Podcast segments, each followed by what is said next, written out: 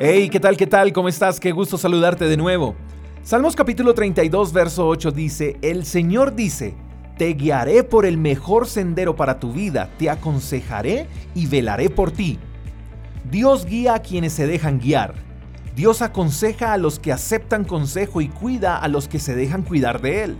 Atención a esto, Dios guía a los que le buscan por dirección. En pocas palabras, Dios guía por el mejor sendero a aquellas personas que dicen, Dios te necesito, solo no puedo. Él guía a aquellas personas que reconocen que caminar con Dios es mejor que caminar solos.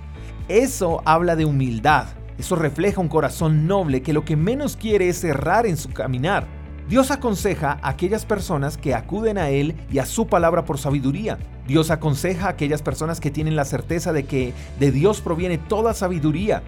Dios aconseja a aquellas personas que dan más valor a las apreciaciones de Él que a las apreciaciones de los demás. Son las que saben que es más importante lo que Dios dice que los comentarios de las personas.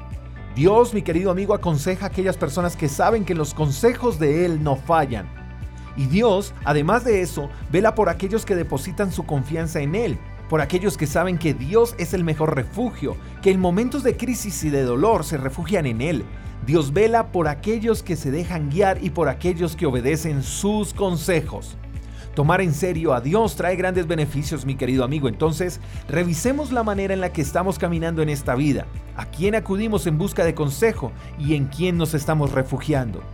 Dios ofrece mejor servicio que cualquiera. En Él hay mejores garantías. Espero que tengas un lindo día. Te mando un fuerte abrazo. Hasta la próxima. Chao, chao. Gracias por escuchar el devocional de Freedom Church con el pastor J. Echeverry.